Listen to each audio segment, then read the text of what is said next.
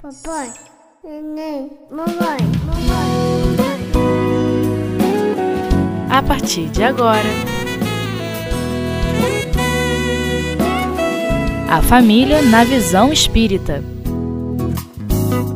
Noivado, planejamento da vida 2, maturidade física, psicológica e espiritual.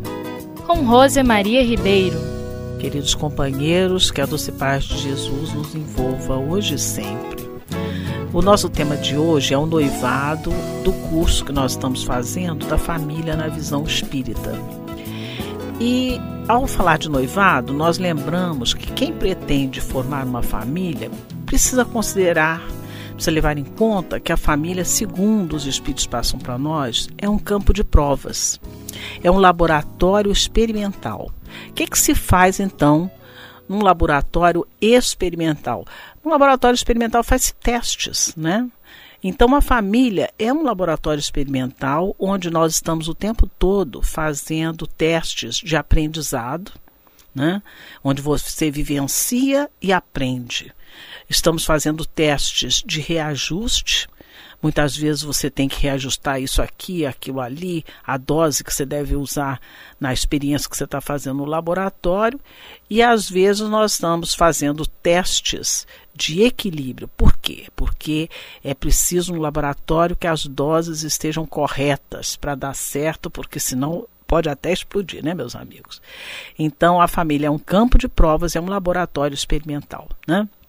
Nós devemos então estar preparados, precisamos estar muito, muito atentos para esse detalhe do que é a família que nós vamos formar, para nós, não nos iludirmos, não colocarmos uh, o nosso pensamento, a nossa maneira de ver esse importante passo como uma coisa comum, como uma coisa banal. É preciso estar muito atento a esse detalhe e é porque também durante o noivado nós vamos testar testar, a palavra é essa, testar se aquela pessoa, se aquele indivíduo, se aquela, aquela, aquele espírito é o par com o qual nós poderemos contar nos embates da vida. Porque é necessário contar com este par, porque é essa que é a finalidade. Né? Nós vamos dividir uma tarefa que é a constituição da nossa família, dos nossos filhos, nós vamos dividir ombro a ombro, para e passo, essa tarefa. E os embates da vida não são lá essas flores como a gente imagina, por quê? Porque é um planeta de provas e expiações. Então, é claro que vai haver embates, porque é a característica do planeta. Bom, a primeira coisa que nós temos que considerar é que em qualquer convivência, eu vou citar bem qualquer convivência, porque nós estamos falando de noivado, mas o noivado é uma convivência, o casamento é uma convivência e nós convivemos todos uns com os outros.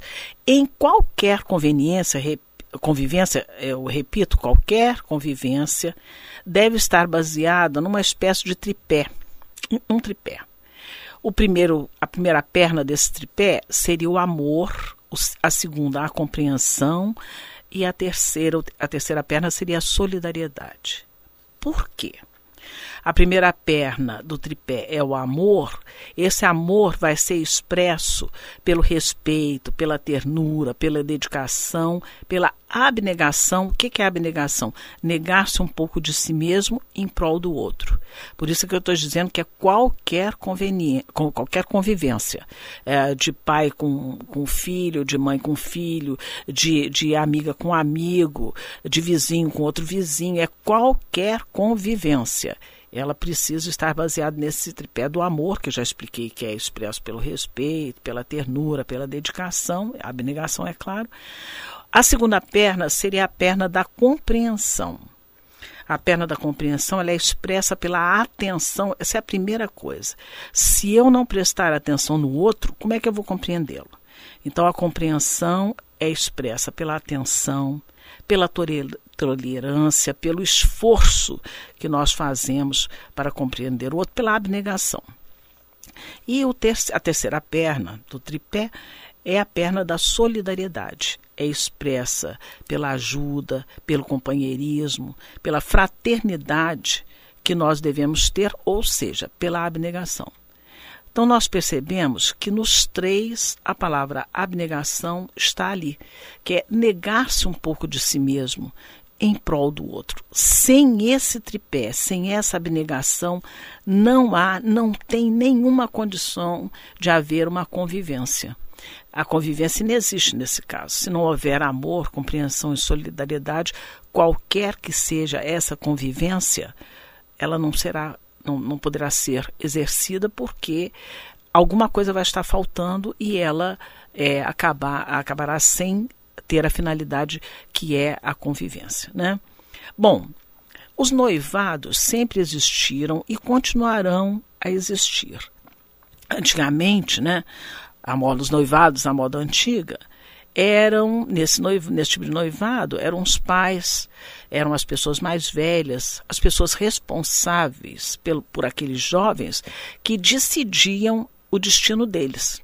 Baseado sempre a, a própria família, os pais, os mais velhos, eles decidiam quem é que ia casar com quem, levando em conta os interesses políticos, os interesses financeiros, interesses, uh, interesses de poder daquelas famílias. A gente viu isso até aqui mesmo no Brasil, no casamento dos, dos nossos dois, Dom Pedro I e Dom Pedro II. Eram as famílias que decidiam e as pessoas não, não tomavam nem parte disso. Muitas vezes acontecia uma coisa interessante, é até esquisito falar isso, mas é, é, mais ou menos isso. É como aquela, aquela cadelinha que vai parir uns cachorrinhos. Aí eu digo: olha, se nascer uma cadelinha, eu vou dar para fulano. Se nascer um cachorrinho, eu vou dar para o outro fulano. Né? A, coisa era assim, prometida, resolvida, sem que o par tomasse qualquer conhecimento naquilo ali. Né? Não se cogitava da felicidade deles, do bem-estar, da vontade deles, nada disso. Então, é claro que a gente vê que uma situação dessa tem tudo para não dar certo, né? porque as pessoas interessadas nem sabiam dessa coisa. Em compensação, os noivados modernos, os, no, os noivados atuais, é o par que decide. É, eles mesmos que optam por se unirem. E isso é muito interessante, é muito bom. Só que às vezes eles, eles optam por essa união, por essa convivência, quase que exclusivamente em interesses próprios nem sempre cogitando das famílias. E aí é que a coisa fica um pouco complicada.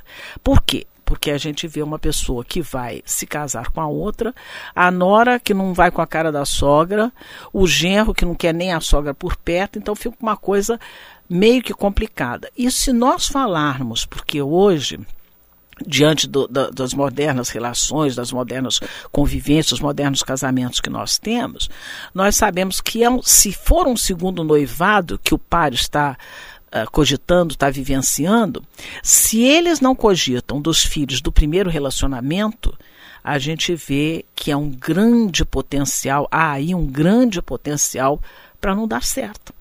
Porque nós não estamos sós. Não pode ser nem como era antigamente, que o par sequer sabia o que ia acontecer, mas também não pode ser hoje que o par decide, sem levar em conta que ninguém está sozinho. Todos nós estamos inseridos num contexto. Então eu não tenho como excluir a mãe do meu noivo, uh, o meu noivo não pode jogar para o alto a minha mãe, e se eu tenho filhos do primeiro casamento, eu não tenho como separá-los. Não existe ex-filhos, pode existir ex no relacionamento, mas nunca haverá ex-filhos. Bom, mas o noivado sempre representou e sempre representará um compromisso firmado é um compromisso que ambos assumem. Antigamente as famílias assumiam, mas era um compromisso. A moda antiga era um compromisso também. E hoje é um compromisso que eles fazem, tanto é que se usa muito em muitos lugares, muitos países, inclusive aqui no Brasil, você usa uma aliança de noivado, um anel de noivado, como dizem no Nordeste, um anel de compromisso.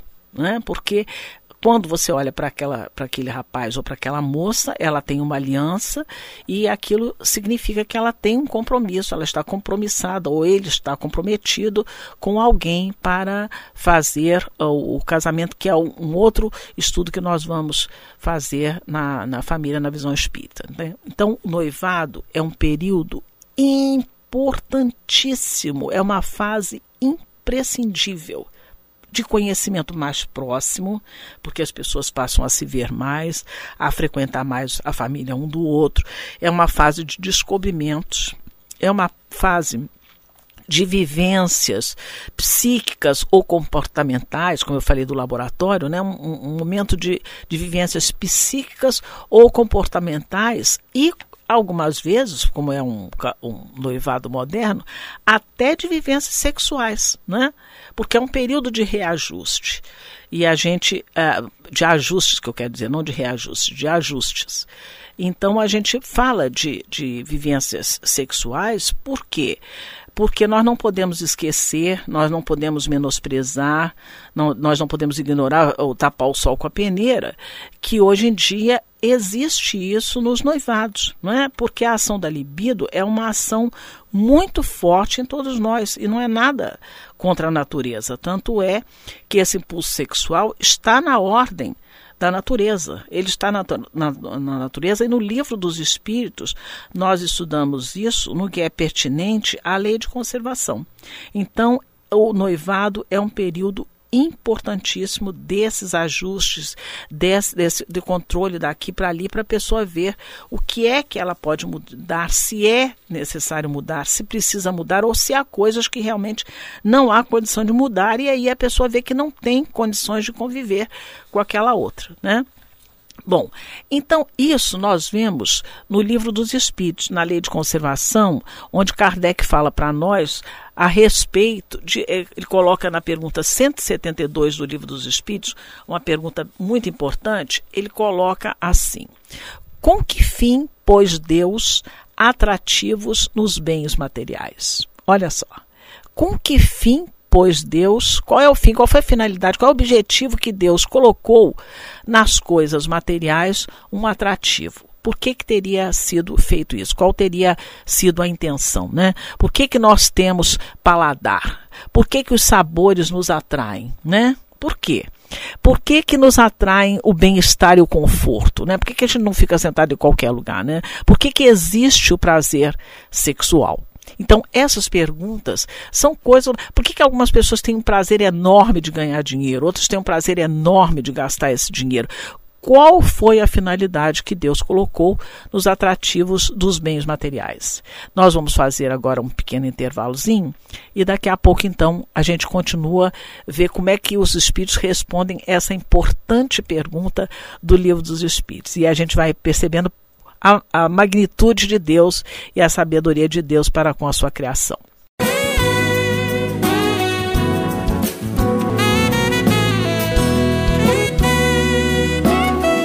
A família na visão espírita.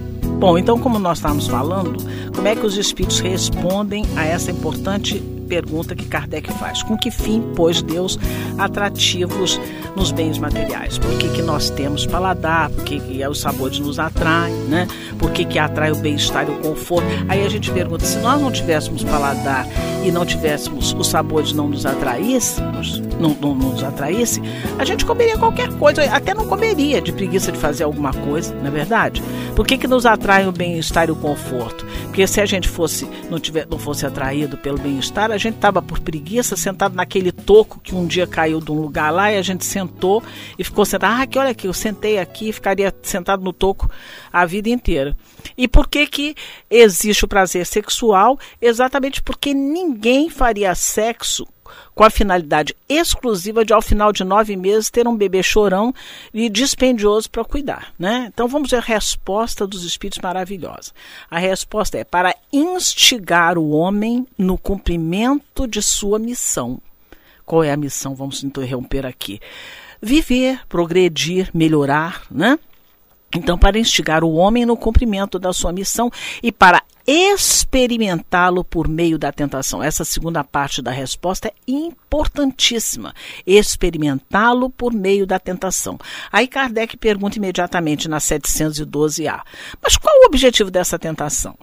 Resposta dos espíritos: devolver-lhe a desenvolver-lhe a razão que deve preservá-los dos excessos a razão é que vai dizer o que, que eu tenho que fazer para não cometer excessos.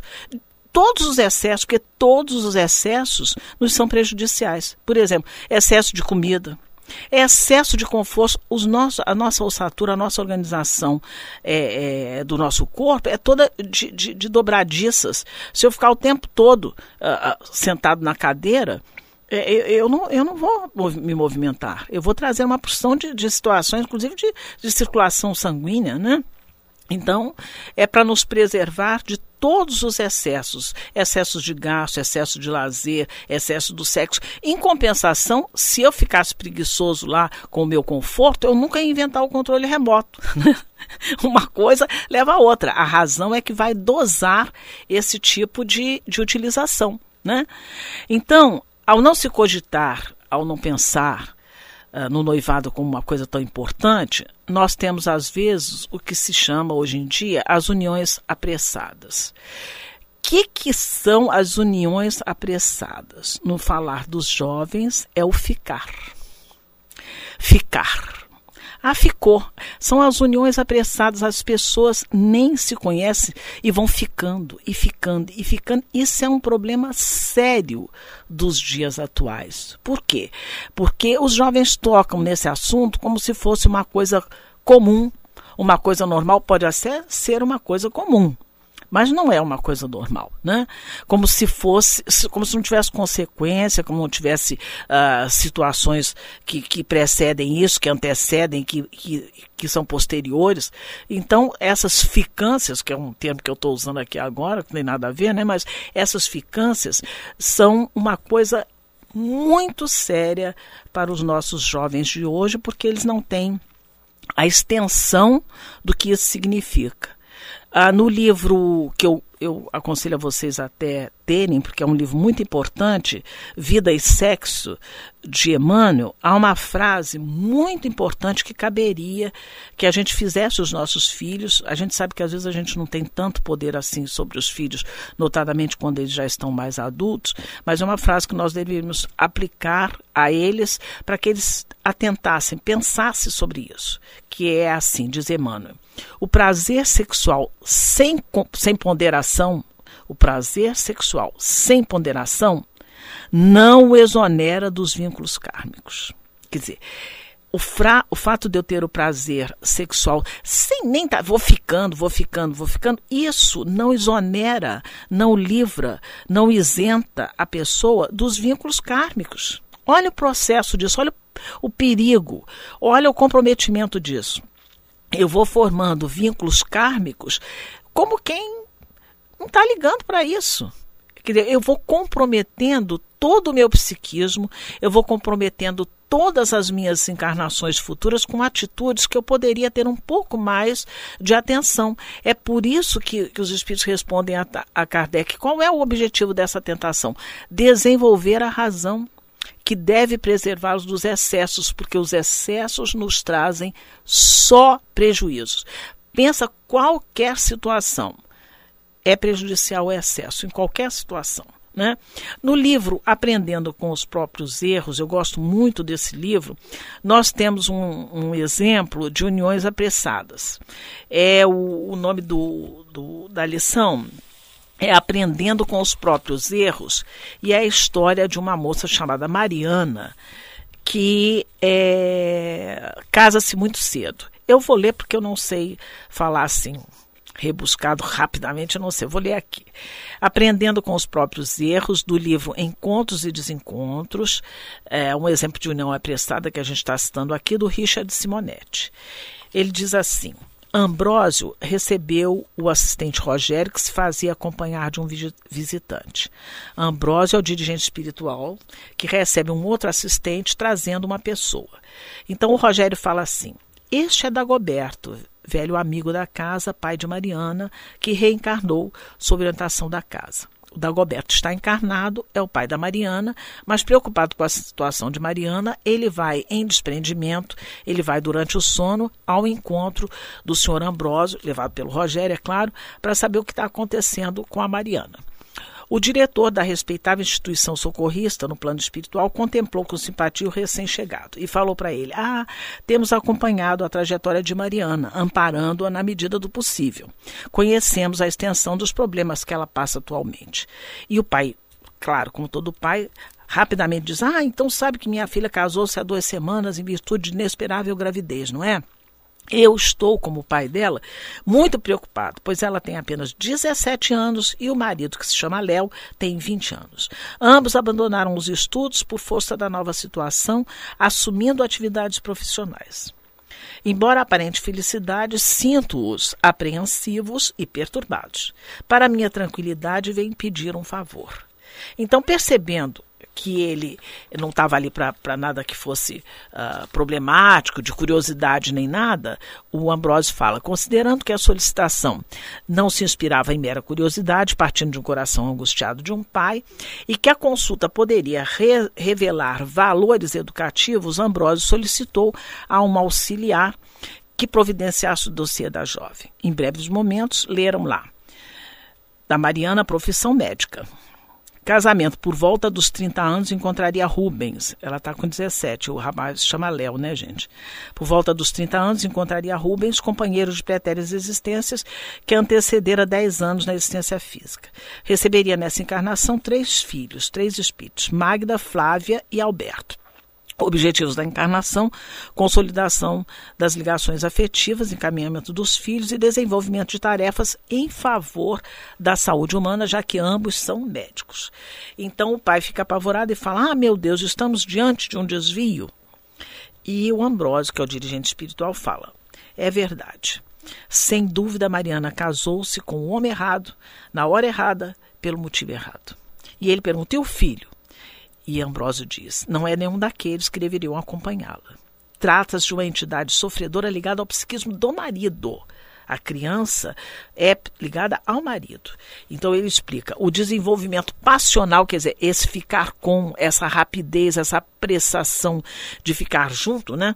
Esse envolvimento passional favoreceu o automatismo reencarnatório. E aí o pai apavorado fala: e agora? Bem, Agora, a partir desse momento, nós temos que refazer todo o plano do conjunto. Aí o pai fala: Meu Deus, e os filhos?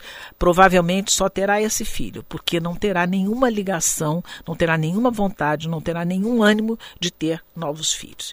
E aí ele fala: Mas minha pobre, pobre filha, não é um, um preço muito alto para o seu relacionamento? E Ambrósio diz: É o preço da liberdade, meu caro. Quando é para a gente, sempre a gente acha que é muito muito, ah, tão pouquinho, né? Então, as implicações que isso traz para Mariana, quer dizer, o fato de não ter a profissão, o filho, tudo isso vai lhe trazer muitas dificuldades e ele, ele diz que se ela encontrar Rubens, já com casamento feito, é, se ela ceder às solicitações do coração, assumirá novos compromissos kármicos, que a gente acabou de falar, novos compromissos kármicos relacionados com a infidelidade e a deserção dos deveres conjugais que até aqui ela não tinha. Então ele, ele diz: Mariana perdeu então sua encarnação? Ele diz: absolutamente embora o desvio em que se envolveu, ela colherá proveito. Mas olha, era uma coisa tão linear, quer dizer, ela vai fazer uma volta, né? Ela colherá proveito, aprenderá quanto à importância da reflexão, aprenderá a se habilitar em experiências futuras, a cumprir seus compromissos sem desvios.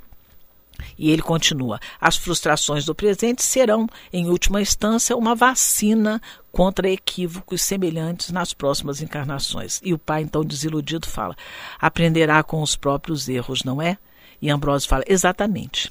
E os sofrimentos decorrentes do que ela está passando vão torná-la mais receptiva à ajuda espiritual. Olha como uma coisa pode levar a outra. Como seu pai, você terá o maior acesso ao seu coração amparando-a. E aí ele diz: não se deixe dominar pelo desânimo. Sua filha precisa de você mais do que nunca. E lembre-se: uma existência na Terra é apenas um elo da imensa cadeia de reencarnações. Tudo passa, menos o reino de Deus. Meta suprema. Mariana está a caminho, como todos nós. Eu gosto muito dessa lição porque mostra que qualquer que seja a nossa escolha, mesmo que às vezes a gente fuja ao plano da espiritualidade maior, sempre podemos lograr êxito na nossa encarnação sempre que nós estivermos uh, focalizados, como se fala hoje em dia, focados no objetivo reencarnatório. Nós reencarnamos para cumprir a nossa tarefa de aprendizado, de aprimoramento espiritual e todas as situações que se nos apresentam, favoráveis ou não, são situações de aprendizado. Como a gente falou no início, a família é um campo de lutas, mas é também um laboratório experimental onde estamos todos, todos indistintamente aprendendo. Se estivermos apoiados nesse tripé da compreensão, do amor, da solidariedade, tudo fica mais fácil e a gente pode, na realidade, ter uma reencarnação proveitosa, mesmo quando a gente inadvertidamente ou imaturamente opta muitas vezes por situações que nos trazem angústias. São angústias, mas sempre, como o planeta é de provas e expiações, pela misericórdia de Deus, todos podemos sempre aprender com os nossos próprios erros e, pela misericórdia de Deus, como eu estou dizendo, com os erros dos outros, porque a inteligência nos foi dada exatamente para isso. Não precisamos passar pelas dificuldades que os outros passam, mas podemos muito bem aproveitar a experiência malograda do outro para pensar, não, devo, não devo ir por esse caminho, que ele não é, é bom. Lembramos Paulo, todas as coisas nos são lícitas, mas nem todas as coisas nos convêm. Todos os excessos devem ser pesados, medidos, para que a gente possa ter o menor, a menor chance de erros na nossa encarnação. Que Jesus então possa nos amparar sempre, que possamos, neste estudo que nós fazemos da família na visão espírita, nós possamos ir clareando cada vez mais o nosso entendimento, de formas a entender a importância da família para os nossos relacionamentos. Ali é que está a maior escola que nós podemos ter na face da terra. Que Jesus abençoe a todos, que possamos cada vez mais aprender com a tua misericórdia, Jesus.